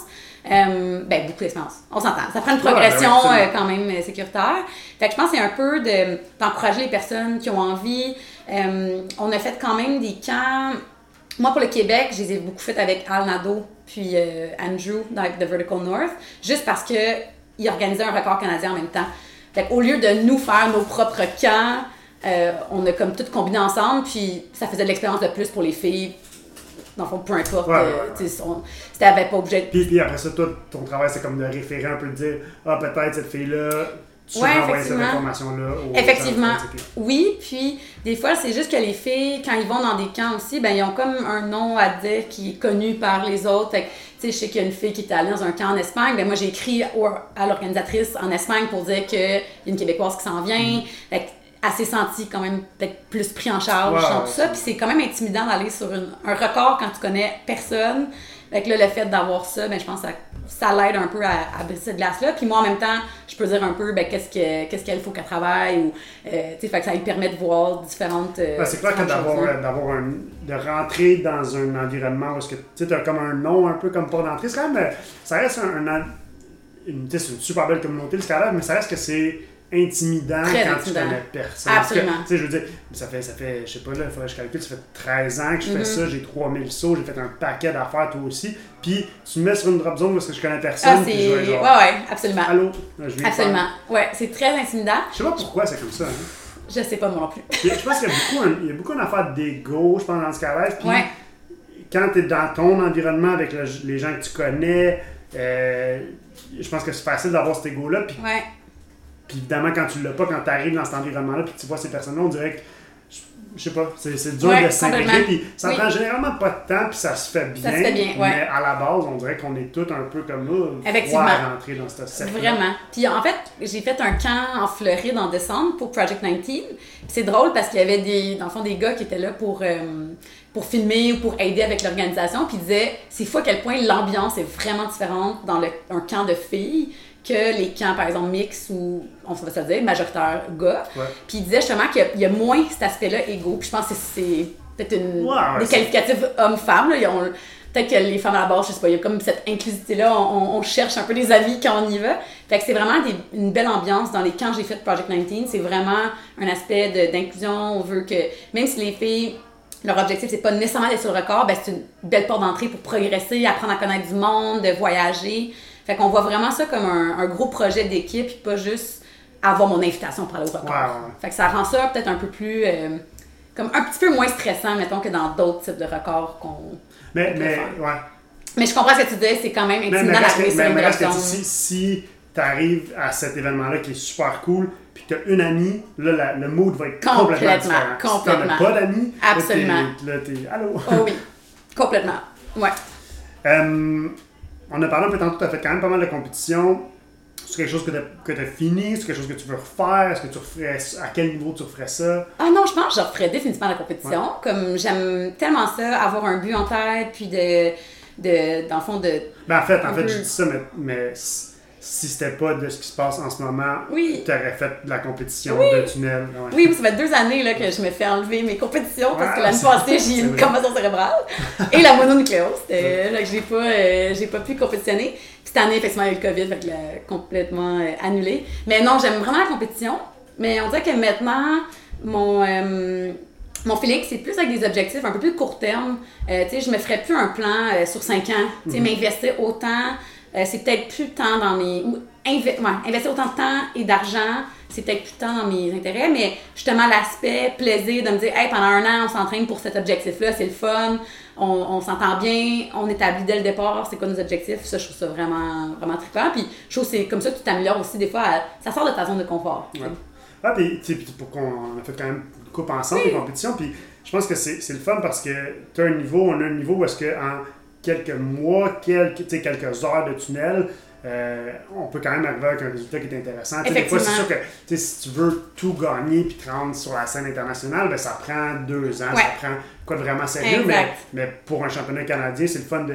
On met ça ensemble. Puis des fois, comme tu dis, c'est- challengeant parce que, bon, l'équipe n'est pas tout le temps pareille, c'est la première fois qu'on fait une équipe Mhm. avec quelle personne, mais c'est de, c'est de revoir la dynamique, de réapprendre la dynamique d'équipe. De, Exact. de- de- c'est quasiment ça qui est le plus dur en fait. Mais j'ai souvent dit que quand tu as une équipe qui fit bien ensemble, devenir bon, c'est facile. Mais ce Ouais. qui est dur, c'est d'avoir une équipe qui fit bien ensemble. Fait c'est Ouais. de recommencer ces étapes-là qui est difficile. Puis ça revient à ce que tu disais tantôt que c'est le fun d'être rookie dans quelque Ah, chose. Quand tu recommences avec une équipe de gens que tu connais pas, ben c'est le fun de repasser Complètement. Ouais, vraiment. Puis je pense pour ça que les objectifs long terme, ça me convient peut-être un peu moins parce que je trouve que c'est tellement dur. Tu sais, on est tellement. Moi, j'ai tellement évolué dans la dernière, tu sais, des derniers cinq ans, Mm. même en, termes de carrière, en termes d'intérêt, en termes de. euh, bon, je dis toujours en même place, mais on s'entend, dans plein d'autres aspects. mais c'est comme si. je- même moi, je me verrais. Je, me, je serais pas honnête avec mes teammates de dire, hey, moi, pendant quatre ans, c'est ça que je veux parce que je sais pas si ça va être ça. Donc, j'aime mieux avoir des. Comme tu dis, un peu des, des objectifs court terme, c'est le fun, tu deviens rookie, tu t'habitues, tu as du plaisir. Puis en même temps, tu t'améliores, puis tu sors de quand même beaucoup de ta zone de, ta zone de confort. Fait que c'est agréable. dans. Corrige-moi si je me trompe, mais je pense que Fusion, c'était vraiment le projet le plus sérieux d'équipe que Ouais. tu as eu. À ce moment-là, ton plan, c'était-tu de. c'était- Je sais pas c'est quoi votre plan, je sais pas c'était quoi ton plan, c'était-tu de faire 4 ans, c'était-tu de faire 2 ans. c'était- Est-ce qu'à ce moment-là, dans, ta carrière, tu étais plus apte ou plus ouverte à faire un long projet? Je pense que oui. Ouais. Euh, puis je pense que ça fitait beaucoup avec ma. Justement, je sortais d'un sport de, de compétition très intense, que je suis à un niveau élite, euh, tu sais, on parlait de compétition internationale. Puis je pense que je suis arrivée dans le monde du skydive avec Fusion, justement, j'avais pas beaucoup de sauts, pas beaucoup On va d'expérience. juste remettre en contexte, c'est Oui. 2000. 2012. 2011. 2011? 2011, t'as pas beaucoup de sauts, puis, Non, 2012, vraiment qu'on a commencé, là. Ouais. puis tu t'es comme fait inviter sur l'équipe Ouais, avec exactement. des gens pas mal plus que toi, je pense. Mais pas tant, dans le fond. On avait. Marie-Ève avait plus d'expérience. Mais les trois autres, il y avait, moi, il y avait Gabrielle, il y avait Janilène. Les trois, on était. Ouais, ok, ouais. Moi, j'avais quand même moins d'expérience peut-être que les deux autres, mais reste qu'on avait tous tu sais, 200-300 sauts. Fait à l'époque, ça semblait comme beaucoup dire, elle a 100 sauts de plus que moi, mais en- quand on regarde maintenant, on est comme, non, non, c'était pas mal le même, euh, le même niveau. Puis justement, je pense que Marielle, elle a vraiment vu le potentiel en nous. Euh, tu sais, elle a vraiment dit, ben, elle a pas regardé notre niveau où qu'on était, mais elle a vu le potentiel qu'on avait. Puis justement, on était vraiment, on s'est amélioré très très vite. là. on avait vraiment une belle, euh, un- ouais, on avait une, une facilité, je pense, toute la gang à apprendre et à, à- Ouais, puis ça revient un peu à ce qu'on disait au début, puis tu sais, je dis, ça a été facile avec toi de voir rapidement parce qu'on voyait souvent au tunnel, de dire Monique, elle va être vraiment bonne. Puis, puis quand je repense aux deux autres, à, à Janie puis à Ouais. Gab, c'était la même la chose. même affaire. Ouais, c'est toujours, ça a été des naturels dans le Absolument. sport. Puis, tu sais, ouais. même eux ont fait beaucoup plus de BDN avant de s'attaquer au free fly, mais quand Ouais. ils ont fait le switch, ça a été super Absolument. rapide aussi. Puis ils sont pas rendus aussi loin que, que toi, mais je veux dire, le, le- le peu qu'ils ont fait après, tu sais, Gab, elle après, voilà, assis comme Exactement. ça, Janie. Janie, c'était pas qu'elle a peur de flipper sur sa tête, elle serait super bonne sur sa tête. C'est- exactement. Ouais. Fait que je pense qu'on avait un peu tout ce côté-là naturel, ce qui a fait qu'on a progressé vite, puis dans le fond, on a gagné contre tout, toute attente, on a gagné les, les championnats canadiens Mm. ensemble. Fait que je pense que ça, c'était vraiment, tu sais, je m'étais tellement investie. C'était qui, non, qui vos adversaires à ce moment-là? Euh, En Il 2013, y avait, c'était Torque, Oui, c'est vrai. hein. Torque avec euh, Joanne, Valérie, Nat et Luce. Puis il y avait Crimson Fox. Ah oui, mais c'est c'était un petit peu différent. C'était pas la version de C'était pas la version Fox qui avait 1.0, gagné. mais ouais. Il y avait une petite différence, mais je, je pourrais même pas te dire. là. Ça, c'était. le- Ben, Mais c'était une belle année de Ça, je m'en nationale. dit. Il me semble que c'était dans les compétitions féminines les plus relevées Ah ouais, ouais, ouais. auxquelles moi j'ai assisté là, au Canada. Ah, mais je pense qu'on avait, il y avait comme 6-7 équipes, là. Tu sais, cette Donc, équipe, puis tu sais, euh, comme là, on en a juste nommé trois, puis ces trois-là étaient vraiment, Ouais. étaient vraiment à se battre Ouais, pour la ouais, ouais, exactement. Ouais, c'était personne ne savait vraiment qu'est-ce qu'il y a- qu'est-ce qu'elle en est, là. Ouais. Ouais, fait que c'était vraiment des belles C'est années. cool, ça, parce que souvent, au Canada, il y a, c'est c'est pas veux dire, mais souvent au Canada, tu sais qui va gagner. Tu regardes. Effectivement. comme, bon, les, les, les filles, ça va être ça, les gars, ça va être ça, puis euh, le Effectivement. sous, ça va être euh, le Lomé qui s'inscrit cette année-là. tu sais. Exactement. ouais, non, c'est vraiment des belles années de compétition. Fait que, ouais, pour répondre à la question initiale, je te dirais que dans cette année-là, j'étais encore en mode, euh, je voyais long terme. Mm. Je vois, je, déjà- je vois peut-être ça un peu, mais je trouve ça beau, là, mais avec mes yeux d'aujourd'hui, je vois peut-être ça un peu comme peut-être de la naïveté aussi, mais de la, na- de la belle naïveté, tu sais, Mm. d'être tellement intense, puis tellement, comme, comme de me commettre tellement fort dans ce type de projet-là. Puis, je suis tellement contente de l'avoir fait, puis justement là, je suis je suis un peu différente aujourd'hui, mais j'aime penser que j'ai gardé une petite forme de cette naïveté-là, à quelque Ouais, part, mais différemment. Mais c'est Ouais. tellement cool en même temps quand tu le penses de, de, de, tout sacrifier pour une chose. Puis, Oui. tu sais, Je veux dire, on l'a fait super longtemps avec, avec les gars, avec Evolution. Puis Ouais, je dire, je, je serais pas. Je dire, je me fermerais pas. à- je serais pas prête aujourd'hui à me fermer à l'idée de pas le refaire. exactement. Avec les bonnes personnes, avec le, le, le bon. Le bon setup, Ouais. ça se pourrait que je sois. Ok, go, je recommence pour un autre Effectivement. temps. C'est Ouais. tellement cool, c'est tellement le fun de, de tout mettre ton énergie sur quelque chose. Absolument. Mais ce que je me rends compte avec le temps, après l'avoir fait, c'est que je serais peut-être prête à dire oui encore, mais il faudrait vraiment que euh, le scénario soit impeccable. Exactement. Ouais. Soit un scénario très similaire ou, Ouais. quelque chose. je, serais moins apte à me dire, tu sais, mettons qu'on se dit 3-4 personnes, hein, on se fait une nouvelle équipe de VFS, on met euh, tant de milliers d'argent Ouais, pour ouais. deux ans, puis je suis pas sûr, non, je le ferais pas, mais avec un Exactement, setup ouais. parfait, peut-être. Parce Exactement. Exactement. Ouais, complètement. Euh, tu as parlé tantôt, là, je change pas mal de sujets. Tu as parlé tantôt que tu as fait euh, plusieurs travails dans ta carrière euh, professionnelle, mettons. Euh, peins-nous Ouais. peins- peins-nous ça. Oh là là. Mais, euh, ouais, dans le fond, depuis En fait, mes- étudié en chimie. En chimie. Ouais. Ouais. Puis depuis mes emplois étudiants, je pense que j'ai eu 16 jobs. C'est quand même. Wow. Ouais, c'est quand En même. combien d'années? Ben, mettons, depuis que je travaille, fait que peut-être depuis 16-17 ans. Puis là, j'ai 29. Fait que, tu mais quand même. Une par année. Ouais, mais ça, j'ai inclus mes emplois étudiants. Mais euh, il y en a beaucoup que c'est depuis que je suis le marché du, du travail. oui, j'ai. Dans le fond, j'ai fait un bac en chimie. Mais avant ça, j'ai fait un an d'enseignement. Euh, je pensais toujours vouloir faire. J'ai toujours eu une- comme une- un intérêt vers l'enseignement. OK, avant de faire ton bac en chimie, Ouais. tu as été enseignant. J'ai fait un an en enseignement, dans le bac en enseignement. OK. Au secondaire? Ouais. OK. Dans le fond, j'ai fait Comme tu étais jeune quand même, là. Ouais, ouais. Comme j'ai fini mon j'ai fini mon cégep en sciences nature. Puis j'ai dit qu'est-ce que je veux faire? Je voulais pas vraiment aller dans un domaine scientifique pur, ce qui est drôle parce que j'ai fait un bac en chimie, mais je me disais ah, ben, je pourrais l'enseigner. Tu J'ai toujours aimé le contact avec les autres. J'ai fait un an Mais, mais je veux dire, toi, t'avais 18? Ouais. Ça doit être Euh, je viens d'avoir 19. Ouais, je viens d'avoir 19. t'enseigner au secondaire, ça doit être un peu bizarre. T'es très, t'es quand même Ah, très ouais. proche des secondaires 5 là, à ce Ouais, moment-là. ouais, mais c'est ça qui, quand tu commences, tu sais, quelqu'un qui fait son cheminement, là, euh, tu Typique, qui là, fait le fini. Ouais, ouais, comme euh, la majorité de mes amis, dans le fond, qui ont continué en enseignement, c'est ça, ils étaient profs, il y avait 22, 23 ans, là. Donc c'est très, très proche de l'âge de- des secondaires 5, là. Puis moi, je pense que, justement, je, je pense que j'étais pas vraiment prête pour, euh, pour faire ça. Puis en fait, je pense que j'ai jamais tant dit ça, fait que là, je le dis dans un podcast, c'est excellent, mais que dans le fond, ma première année à l'université, j'ai toujours eu une facilité à l'école. Une facilité. C'est vrai. Je pense pas que j'étais naturelle. Euh, sinon, je prends un exemple, mon grand frère, que lui, il a vraiment toujours été un intellectuel très, très doué. Moi, c'était peut-être un peu moins ça, mais reste que, avec tout le sport que je faisais, je réussissais quand même vraiment bien m'en sortir. Fait que, à quelque part, j'avais une certaine facilité. Euh, puis, dans le fond, quand j'étais arrivée à ma première année à l'université, j'a- j'avais arrêté la marche synchro. Fait que là, je, je passais de m'entraîner 30-35 heures par semaine à zéro. Là, j'avais 5 cours à l'université au lieu de 8 au cégep. Fait moi, dans ma tête, j'ai eu comme une, euh, un, un- un gros lâcher-prise, je te dirais, dans ma première année de bac. Puis surtout que là, je finissais sciences nature, je allais en enseignement. Fait que moi, dans ma tête, je sais pas, ça allait être plus facile. Puis au final, je me suis fait vraiment avoir parce qu'après un an, j'avais pas atteint la- les notes qu'il fallait pour rester dans le programme. Puis je vous le dis, là, rester dans un programme à l'université en enseignement alors que c'est un programme qui veulent du monde, tu sais, c'était pas fort là. Puis ça m'a tellement euh, mis à terre cette épreuve-là parce que là, pour la première fois de ma vie, j'étais, oh mon dieu, qu'est-ce que je vais faire de ma vie? Euh, fait qu'au final, j'ai dit, bon, ben, je vais aller en chimie parce que ça prend aucune coteur minimum pour entrer en chimie. Ou presque, là. C'était vraiment. euh, Moins qu'en enseignement. Ouais. Ouais. Ben, Ou- oui.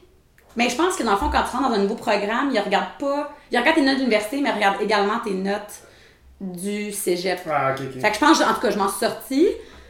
Je rentre en chimie, puis là, je me suis vraiment mis, ben là, ça arrivera pas Ouais, comme fois. là, je vais vraiment m'y mettre. Euh, puis honnêtement, j'ai été vraiment chanceuse parce que dans mon bac en chimie, tu sais, j'ai vraiment, c'est vraiment une petite gang serrée. Euh, Il y a beaucoup, beaucoup, beaucoup d'entraide. Autant que les étudiants au cycle supérieur, avec le bac, il y a vraiment un beau mélange, une petite gang. Puis, tu sais, c'était un programme difficile là, quand même. Puis, fait que là, je m'en suis bien sortie, j'ai fini mon bac, ça a bien été, je suis super contente. Puis c'était quoi ton plan à ce moment-là? Tu, tu Ah. disais qu'est-ce que je vais devenir? Ouais, ou- là, je me disais, ah, je pourrais aller enseigner au cégep. Fait que là, j'avais commencé, je pense, un micro-programme pour enseigner au cégep. Euh, mais en même temps, j'avais une de mes bonnes amies qui travaillait chez Desjardins. Puis là, elle me dit, hey, mais pendant que tu figures un peu, qu'est-ce que tu veux faire? Tu veux-tu une job au moins étudiante comme caissière dans une caisse? Je dis, ben ouais, tu sais, dans le fond, why not? Puis je suis tombée en amour avec le monde de Desjardins, de, de la finance, du service à la clientèle. Je me suis tellement sentie, pour la première fois de ma vie, bonne dans ce que je faisais. Ben, pas pour la première fois. Mais, euh, tu sais, mettons, en, en chimie, je me sentais pas tout à fait à ma place. Tu sais, je réussissais, ça, ça allait, mais tout le monde le voyait que j'étais. C'était pas mes forces qui étaient bien représentées, mettons, dans, dans le programme en chimie. Euh, fait que là, chez Desjardins, j'ai monté les échelons, j'ai fait ça pendant une couple d'années. Puis, un moment donné, justement, j'étais juste, je sais pas, je voulais être plus créative. Je, je me suis beaucoup cherchée dans ma carrière. J'ai travaillé pour GV, une, un autre parachutiste, euh, en construction. Je travaillais comme en marketing, communication. Puis je suis retournée chez Desjardins en communication, événement de- organisation d'événements. Pour ça, j'ai perdu ma job. Puis après ça, j'ai commencé à travailler dans une firme d'architecture en marketing. Puis là, derrière- après ça, euh, j'ai fait un cours en organisation de mariage. J'ai fait un certificat en finance entre-temps, tout à temps partiel. T'as organisé mon mariage. J'ai organisé ton mariage et plusieurs de mes amis. Et là, dans le fond, l'été passé, j'ai eu une opportunité d'aller travailler dans une école, chercher des profs en sciences, grosse pénurie de profs en sciences en ce moment. Puis c'était mes amis avec qui j'ai fait la première en bac qui m'a dit Hey, si t'as envie, ça serait vraiment un bon timing. Tu me dis tout le temps que tu te cherches dans ta carrière, tu y penses encore à l'enseignement, essaye-le. Je me suis lancée, j'ai dit, gars, j'ai rien à perdre, je vais l'essayer. Les premiers mois, j'ai regretté, c'était tellement difficile. Puis là, à un moment donné, il y a eu comme un déclic, puis que là, Toi, c'est ta deuxième année? Je vais commencer. Ouais, là, je finis ma première. Ouais. Fait que tout ça pour dire que j'ai un parcours très atypique, mettons. Puis, on en, a, on en a parlé, me semble, récemment, cette semaine, la Mm-hmm. semaine passée. Puis, on- t'es comme venu un peu en paix, finalement, Oui. avec. Parce qu'au début, je pense que c'était dur Ouais. pour toi de changer tout le temps. Puis, de, Complètement. espèce de regard de comme Monique, elle change encore. de job. Complètement. Ouais. Puis, récemment, t'as comme compris Ouais. ou t'as figuré que dans le fond, c'est pas grave. Ouais. Ben, plus que c'est pas grave, en fait, avant, je me jugeais moi-même que, coudon, je me branche pas. Tu sais, j'écoutais les commentaires des autres, je me disais, c'est vrai, coudon, pourquoi que moi, j'ai pas trouvé ce que je veux, au point que je me disais, peut-être que moi, j'aurai jamais une carrière qui va complètement me, me fulfill ou, tu sais, me, vraiment me, me rendre très, très, très heureuse à être travailler tous les matins. Puis, on dirait que maintenant, c'est pas juste d'être en paix avec ça, c'est au contraire, je trouve que c'est dans mes plus grandes qualités d'avoir été capable de faire tous ces travails, toujours, je veux pas me vanter, mais très bien. Tu sais, j'ai jamais eu un boss qui était, euh, hey, ça c'est une mauvaise employée. Au contraire, j'étais tellement dévouée que dans le fond, je me suis rendu compte que être un, un généraliste, tu sais, j'étais pas une spécialiste. Puis encore aujourd'hui, euh, tu sais, je suis pas une spécialiste de la science. Je l'enseigne à mes élèves, puis j'ai une passion pour, puis j'essaie de leur informer sur un tas d'affaires, mais je suis pas une spécialiste. Euh, j'ai pas un doc en quelque chose de très précis. Mais tout ce que j'ai vu sur le marché du travail, je considère ça comme une force maintenant d'avoir eu la chance de. de tu sais, je vois ça comme du bagage de plus. Puis que, au contraire, au lieu de voir ça comme juste, ben, c'est ça mon parcours, puis je l'accepte, c'est, hey, c'est vraiment hot comme parcours, puis je peux en parler maintenant, puis si ça peut aider des gens à à, essayer d'autres choses, mais tant mieux. Puis, puis encore là, on en a parlé un peu, mais, mais tu sais, dans, un emploi, dans, un, dans une entreprise, d'avoir du monde qui sont bons à plusieurs habiletés, mm-hmm. qui, ont, plein d'habiletés différentes, qui sont pas nécessairement des maîtres dans une habileté en particulier, mais qui sont capables de faire un paquet de trucs, qui sont capables de se retourner, de changer un projet, de changer de.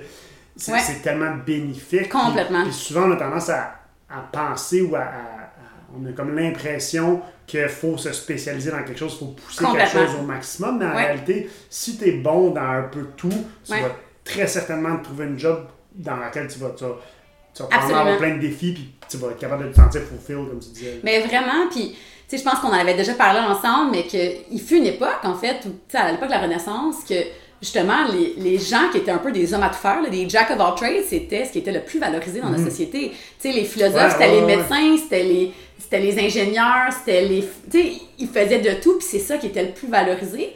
Puis aujourd'hui, on est dans une société complètement inverse, où est-ce que, au, contraire, là, c'est... Ben, c'est les médecins spécialisés Exactement. Tu sais, même quand tu demandes... Je prends parler avec mon frère qui est médecin généraliste, puis même lui, il le ressent, quand quelqu'un lui demande « Ah, t'es médecin de quoi? » Puis il dit « Généraliste », il ressent ce ah, mais t'es pas spécialiste. Il y a comme. On est très. Euh, mais tu dirais, hey, j'ai un PhD en je sais pas quoi, de l'œil, de. Ah, oh, wow, c'est. c'est très cool, j'enlève rien ben à ce que ces gens le font. Mais je pense que. En fait, c'est ça, c'est que l'innovation, selon moi, c'est vraiment l'intersection entre les généralistes, les spécialistes. Tu peux pas avoir un ou l'autre. Il n'y en a pas un qui est mieux que l'autre. Ça prend les deux. Puis dans n'importe quelle entreprise, si tu as juste des spécialistes, ben tu tu vas jamais innover dans quoi que ce soit. Si tu as juste des généralistes, ben, tu vas pas innover dans quoi que ce soit. Ça prend les deux pour euh, innover puis pour aller euh, essayer des nouvelles choses ou de voir qu'est-ce qu'il y a dans d'autres domaines puis l'intégrer à ton domaine. c'est comme si maintenant j'ai réalisé que je suis comme ça puis j'aime ça de moi. Fait que j'aime. Je suis pas juste. C'est même pas un. Je l'accepte, c'est. I'm embracing it. Je suis fière de ça. est-ce que tu penses que la job de prof, c'est la bonne ou bien tu sais pas, puis pour le moment, c'est cool, puis on verra? Mais ben, honnêtement, c'est la première fois de ma vie, je pourrais dire que je me verrais faire ça euh, pendant très longtemps. Je vais pas dire toute ma vie parce que je pense que j'ai jamais dit ça, puis je veux me laisser la chance de pouvoir peut-être un jour essayer autre chose. Mais j'ai vraiment besoin d'avoir trouvé l'emploi qui me convient parfaitement, dans le sens où j'ai un peu tout ce que je recherche. Je peux être créative, j'ai le lien avec les jeunes, j'ai avec les parents, avec la direction. Fait qu'il y a un côté, tu te sens dans une entreprise structurée, euh, mhm. comme corporate world, mais tu te sens tellement que tu peux te lâcher juste dans ta créativité, tu as le lien avec les gens, je sais pas, je trouve que c'est juste, pour moi, c'est vraiment... Euh, un été de congé, en plus, c'est Un de congé, c'est comme une convalescence, mais oui, oui. oui, j'ai très hâte. Convalescence parce que c'est tough, c'est exigeant, je m'imagine quand même. Ah ouais, comme les premiers mois, ben pas que j'ai regretté, mais je, Seigneur, je jamais continué là-dedans. Puis tout le monde m'a encouragé de dire que les, premières années, c'est les pires. Tu n'as pas rien de monté.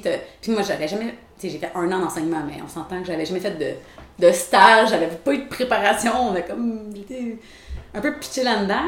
Fait que tout le monde m'encourage pour me dire que les premières années, c'est les pires.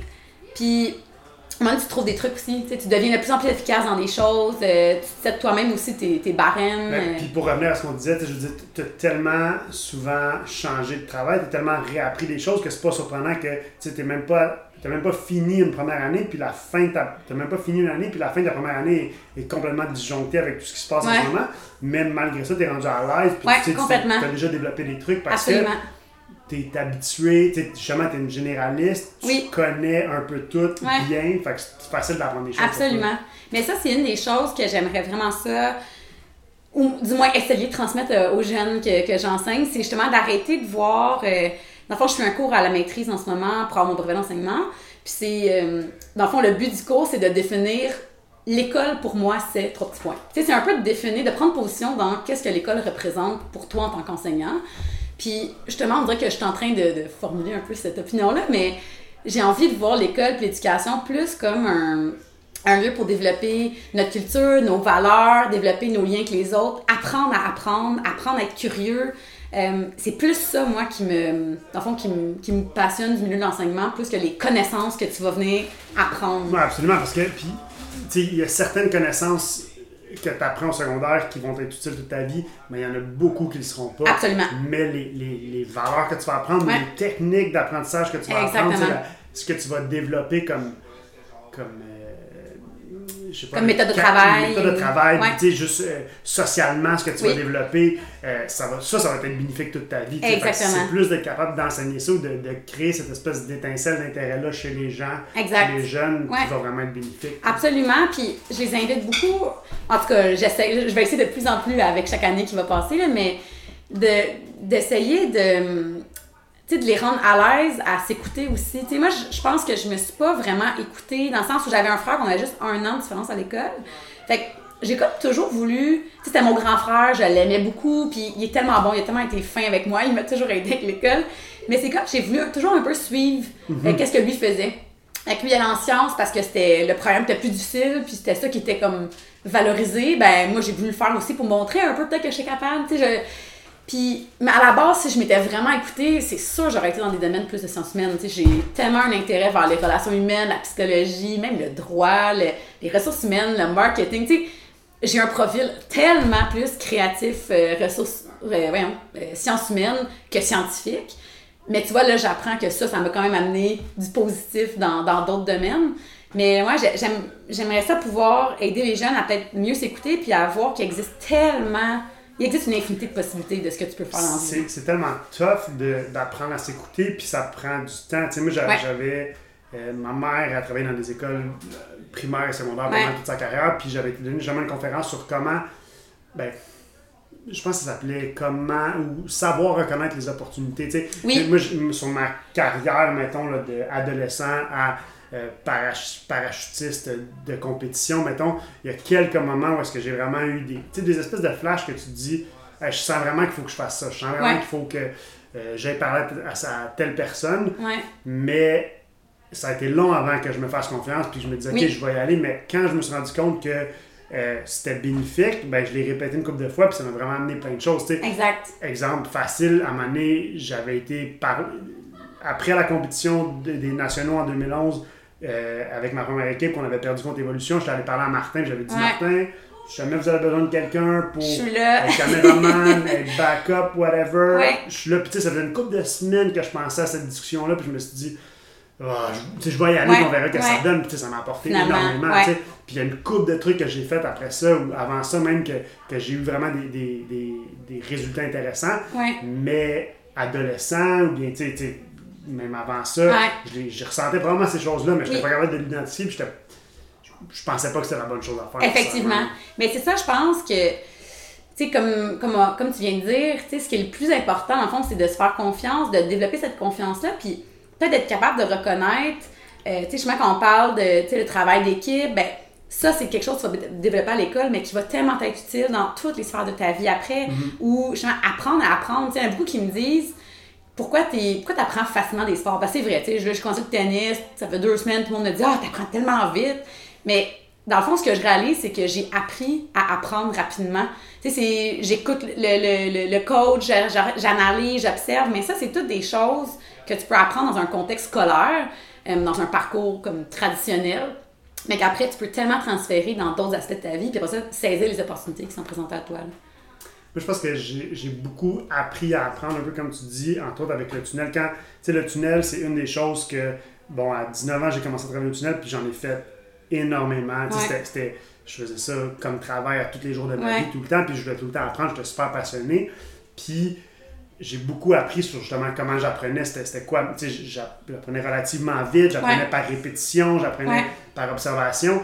Puis après ça, en ayant appris tout ça sur, sur moi d'une certaine manière, je me suis dit, si j'avais su ça avant, si j'avais su ça quand j'avais 5 ans et que je jouais au hockey, ou 7 ans ou whatever, j'aurais été un bien meilleur joueur de hockey. Mais ça m'a pris quelque chose d'autre, ça m'a pris quelque chose que je faisais peut-être de manière plus intense pendant une période de ma vie pour Tu sais, maintenant, si je recule en arrière, c'est 100% sûr qu'avec cette connaissance-là, je serais un meilleur joueur de hockey, je serais un meilleur snowboarder parce que je, mm-hmm. je, sais maintenant comment, comment moi Effectivement. Mais là, c'est ça, c'est que des fois, j'avais des discussions avec des amis. Moi, j'aime bien ça de partir ces discussions, tu le sais. Hein. des fois, je me, je me laisse aller. Moi, mais... qui, avant l'enregistrement, me disait Je sais pas si je vais avoir assez de choses à dire. mais, c'est vrai. Mais, le, une des choses que, des fois, je, que, que je pense quand j'ai des, des, discussions avec les autres, tu sais, là, je, suis dans le domaine de l'éducation. Fait c'est sûr que je suis en train de repenser un peu à des façons de faire. Je regarde ce qui se fait ailleurs dans le monde, puis d'essayer de voir comment au Québec on en parle là, que je on n'est pas en train de. Ça fait longtemps qu'il n'y a pas eu de, vraies réformes scolaires dans nos façons de faire. Puis, tu sais, c'est comme si des fois j'essaie de un peu faire des remue de voir comment ça pourrait être le, futur dans l'éducation au Québec. Puis, une des choses, des fois, je ah, mais ça pourrait être ça, ou on pourrait faire ci. Puis, des fois, je me dis aussi que, dans le fond, il y a, le. développement de l'adolescence qu'il faut qu'il y ait lieu. Tu sais, dans le sens où on, ça serait le fun là de se parler en tant qu'adolescent puis de dire hey, prends ça vraiment sérieux parce que c'est tellement cool ce que tu apprends en ce moment. Puis moi, si je pouvais, je referais, je mon secondaire juste pour vraiment. Mm. Mais à quelque part, ça fait partie du, développement de l'adolescence. de, ils sont en train de se forger leur caractère. Fait que même si on essaie de leur dire, prenez, tu faites ça parce que c'est ça que vous devez faire. Je pense pas qu'il y aura un cheminement parfait. Ça, ça se fait avec l'âge. Non, non, l'exemple parfait que, j'ai en tête, c'était entre autres mon cours de d'espagnol au secondaire, dont je me crissais complètement. J'ai rien appris, je pourrais dire quatre mois en espagnol, mais aujourd'hui, je me dis, je suis tellement con de ne pas avoir pris le temps de Complètement. Ben Dans ce temps-là, en secondaire 3, je me souviens, mon focus principal, c'était jouer de la musique. Je voulais, je voulais avoir un band, je voulais avec mon band, c'était bon, mais j'ai coulé mon cours de musique parce que je jouais du trombone, puis je voulais pas apprendre à lire mes notes, parce que lire de la musique, c'était stupide, mais c'est tellement de réflexion niaiseuse. Mais encore là, c'est sûr que cette réflexion-là, à ce moment-là de ma vie, m'a probablement fait changer d'idée, puis aujourd'hui, je verrais les choses différentes. Exactement. Il faut un peu que tu passes, il faut que tu fasses ces erreurs, Exactement. faut que tu passes par Exactement. ça. Exactement. je pense que peu importe comment on voudrait changer le système scolaire, justement, il y aurait ce, type d'apprentissage qui doit être fait un peu par l'expérience. Puis on peut essayer de le mieux les encadrer possible dans ce cheminement-là, mais reste que. Tu sais, je, dis pas que le système est parfait, vraiment pas. Puis il y a tellement de choses que je verrais déjà qui pourraient être modifiées, changées, mais reste que il y, a un moment donné où c'est un, un, une période très particulière d'adolescence. On est des jeunes adultes, on commence à se détacher de notre vie familiale, on commence à avoir l'importance de nos amis devient tellement important. Puis ben, c'est ça. Je pense que même si on le changeait complètement, il y aurait quand même des choses que les, les jeunes doivent expérimenter par eux-mêmes. Ça va être intéressant de voir comment on va intégrer ça quand ça va être nos enfants. Ouais, effectivement. Mais moi, j'espère que d'ici là, il va y avoir des certains changements peut-être dans le système. Mais ouais, ça va être drôle de voir un peu comment notre génération, effectivement, quand ça va être nos enfants, comment ça va, euh, comment ça va se passer. Euh, tu as fait récemment, oui, c'est une bonne affaire ça. Récemment, tu as fait euh, le concours de PD. Tu as fait le PD Tip Tuesday. Oui. C'était cool quand même, le vidéo que tu as fait. C'était cool, le, ah, tip était vraiment bon. Ah, Qu'est-ce que tu as fait? Ben, dans le fond, il y avait une compétition pour gagner une, une voilure. Euh, qui était, dans le fond, il fallait, eux autres, tous les mardis, je pense, qui ont comme un représentant PD qui, qui donne un tip par rapport au parachute. Puis euh, là, c'était comme faites le, le, le, le, vôtre à la maison, publiez-le, puis on va choisir un gagnant pour gagner une voilure. Puis, euh, dans le fond, moi, ça fait un an, euh, j'avais jamais fait ça. Dans le fond, ça s'appelle juste kiter, comme euh, du cerf-volant avec ton parachute quand il y a assez de vent. Puis, j'avais jamais fait ça. Puis, c'était dans un événement, dans le fond, balistique à Burnaby. Il y avait un des organisateurs, il y avait trop de vent. Il dit Hey, ben, viens, on va aller se pratiquer à faire du kiting. Puis, dans le fond, j'ai trouvé ça vraiment fou à quel point j'étais pourrie. J'étais incapable de faire voler ma voile. Puis, j'étais, mais pourtant j'avais quasiment 1000 sons parachute. Pourquoi que je suis pas capable de, bien utiliser mes toggles pour faire voler mon parachute droit? Puis dans le fond, j'ai réalisé que justement, c'est, un skill qui peut vraiment être bien utilisé, puis euh, qui peut être vraiment transféré à d'autres euh, sports par la suite. Tu sais, comme euh, il y en a beaucoup qui me disaient, ben, si tu veux faire du speed flying ou speed riding avec le ski et le parachute, ben, si tu veux faire du kiting, tu vas avoir vraiment de la misère à, à faire ça. Fait que, tu sais, je me suis comme intéressée davantage à, à ça. Puis je me suis dit, ben, ça serait cool de faire une vidéo parce que je suis sûr qu'il y a bien des gens qui ont beaucoup de sauts puis qui ont jamais vraiment appris à faire ça. Puis je trouve que justement, c'est comme un, une, une façon de d'être moins concentré sur ce que tu fais avec tes toggles. Tu sais, quand on est en dessous du parachute, on, on regarde pas nécessairement qu'est-ce que notre parachute fait. Tu sais, on, tire sur une toggle, ça nous amène à droite, on tire sur l'autre, ça nous amène à gauche, on freine, et on, on- on touche les élévateurs, mais tu sais, on n'est pas tant conscient de qu'est-ce que ça a comme impact au niveau de la voilure. Fait que kiter, ben, dans le fond, t'as pas de poids en dessous, elle vole par elle-même à cause du vent. Fait que je trouve que ça, ça te permet de, de prendre vraiment le temps qu'il faut pour observer les différents inputs que tu peux faire, donc de juste devenir un meilleur canopy pilot. là. Mais je, je pense que c'est un truc que tu as dit dans la vidéo qui a, qui a fait tout son sens dans ma tête, c'est que tu dit, tu sais, pendant un saut en parachute, tu passes pas, tu sais, tu passes peut-être 10 secondes à regarder ta voilure. Exactement. Là, tu es dans un parc, euh, tu passes 30 minutes non-stop à regarder voilure puis à, à voir comment elle réagit à tout ce que tu fais. Exactement. C'est tellement bénéfique. Puis, c'est un, peu, un peu ça qu'on fait dans le tunnel, en fait. Là, dans le tunnel, on va faire 30 minutes de vol sur le ventre pour apprendre à faire des virages avec les genoux parce qu'on fait juste 40 secondes de ça dans le ciel, mais c'est la même chose. là, Effectivement, ouais. Puis en fait, c'est cool parce que j'ai quand même eu beaucoup de feedback de gens qui avaient jamais vraiment fait ça. Puis, tu sais, des, quand même des bons, euh, tu sais, des swoopers, là, qui puis disaient, hey, genre, je- on est en quarantaine, why not, je vais aller faire ça. Puis ils m'ont dit que justement, tu sais, ça, juste d'être capable de regarder la forme du parachute, qu'est-ce qui se passe, ils ont vraiment aimé ça. Fait que je- j'ai trouvé ça très cool. C'était très hors de ma zone de confort. Mais. Faire une vidéo, tu sais, J'aimais pas ça. Mais. c'est, la caméra ou c'est le micro? Là, parce Ben que là, je c'est- pense que c'est les deux. Là. Mais là, écoute, on se lâche là, en quarantaine. Mais ouais, fait que non, j'étais contente de l'avoir fait. Puis je me suis dit, c'est quand même aller rejoindre une couple de, de gens que je connais puis qui sont vraiment contents d'a- d'avoir pu aller l'essayer. Fait que j'ai pas gagné au final. J'étais peut-être pas assez drôle. Mais écoute, L'élément, l'élément humour était pas assez moi. non, j'étais pas assez drôle. Mais c'est pas grave, c'était vraiment cool. Non, c'était vraiment bon. Puis qui qui a gagné? Non, j'ai vu, c'était quelqu'un qui chantait. hein, il me semble. Oui, je pense qu'il avait écrit une chanson. C'était pas particulièrement drôle, là. C'était. Non, je pense que c'était créatif, mettons. C'était comique, c'était créatif. euh, le type était quand même bon. C'était, tu sais, c'est ça, c'était pas euh, C'était quoi dans. C'était. Ah, ouais, ouais. rentrer ton chandail. Mais tu sais, ouais, c'était- c'est cool. euh, c'est ça, je pense que c'était cute. euh, elle a écrit une chanson et tout ça. là. Donc, euh, voilà. Ok, ben, je pense que ça fait pas mal le tour des trucs que je voulais parler. Monique, merci beaucoup. Ben, ça me fait plaisir. J'espère que c'était pas. J'espère que c'était le fun. Oui, c'était très fun. Écoute, on a eu le temps de prendre des petits drinks. Euh, c'est parfait. C'est une belle, une belle soirée. Une Oui. belle soirée qui euh, nous a permis, euh, maintenant que les rassemblements sont, sont légaux, Oui. nous a permis de voir quelqu'un. Effectivement, c'est génial. Merci Monique, à bientôt. Prends soin de toi. Merci. Voilà ce qui conclut ma discussion avec euh, Monica. Je la remercie beaucoup d'avoir pris le temps de faire ça avec moi. Euh, Abonnez-vous, parlez-en aux gens autour de vous, faites tout ce que les gens cool et tendances vous demandent de faire sur les médias sociaux lorsqu'ils ont besoin de plus de followers. Merci beaucoup tout le monde, à la semaine prochaine.